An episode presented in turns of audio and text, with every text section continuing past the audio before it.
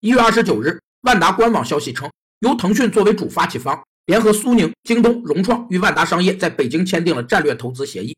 计划投资约三百四十亿人民币，收购万达商业约百分之十四的股份。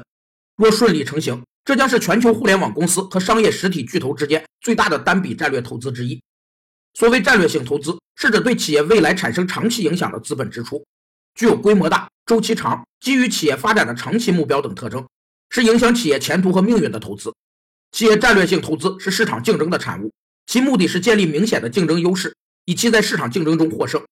典型意义的企业战略投资包括新产品开发、新技术引进、进入新领域、兼并收购、资产重组等等。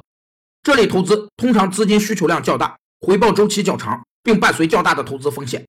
据称，引入新战略投资者后，万达商业将更名为万达商管集团，将不再进行房地产开发。成为纯粹的商业管理运营企业。